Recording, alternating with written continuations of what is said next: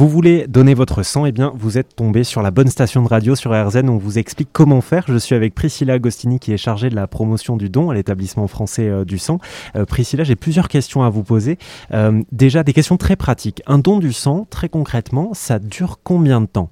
Alors, il faut compter une heure en tout pour euh, l'ensemble de la démarche. Le prélèvement en lui-même va durer 7 à 10 minutes. Voilà, je pose la question parce que c'est important quand on veut l'intégrer dans son quotidien de savoir combien de temps on va passer dans une maison du don. Donc vous nous dites en tout et pour tout, hein, de porte à porte, on va dire une heure.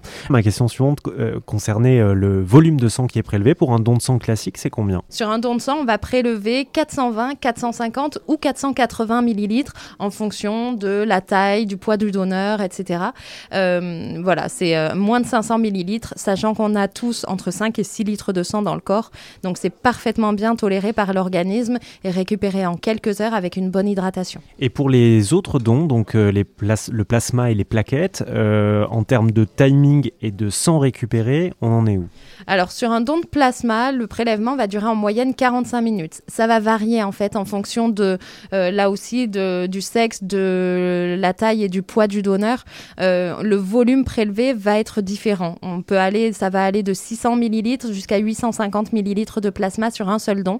Et pour les, les plaquettes, on va être sur un temps de prélèvement plus long, entre 1h et 1h30. Il y a combien de maisons du don en, en moyenne en France? C'est plus d'une centaine de maisons du don qui accueillent euh, chaque jour les donneurs dans toute la France euh, sur l'ensemble du territoire. Toutes ces maisons, elles dépendent de, de l'établissement français du sang. Euh, on en entend beaucoup parler de l'EFS, pourtant on ne sait pas forcément ce que c'est. L'établissement français du sang, c'est quoi? C'est un organisme public? Ça dépend d'un d'un hôpital, du ministère? Dites-nous.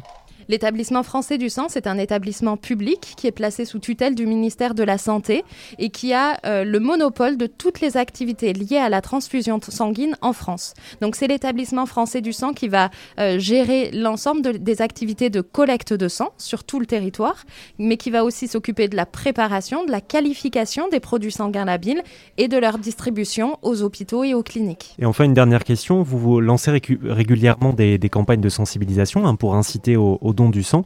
Euh, par exemple, une campagne que vous lancez régulièrement, c'est celle qui concerne le don de sang rare. Qu'est-ce qu'on appelle des sangs rares alors? Alors, un sang rare en France, c'est un sang qui euh, va concerner moins de 4 personnes sur 1000. Il faut savoir que notre groupe sanguin, c'est pas juste le groupe ABO, c'est euh, plein de systèmes de groupes sanguins qui vont se conjuguer pour faire notre, notre, notre espèce de carte d'identité sanguine, hein, notre groupe. Et il y a des groupes sanguins qui sont plus ou moins représentés en fonction de, de- des origines et de l'ancestralité, en fait. Et en France, euh, il y a certains groupes sanguins qui sont particulièrement rares, alors qu'ils sont très représentés dans les populations, notamment d'origine africaine et antillaise.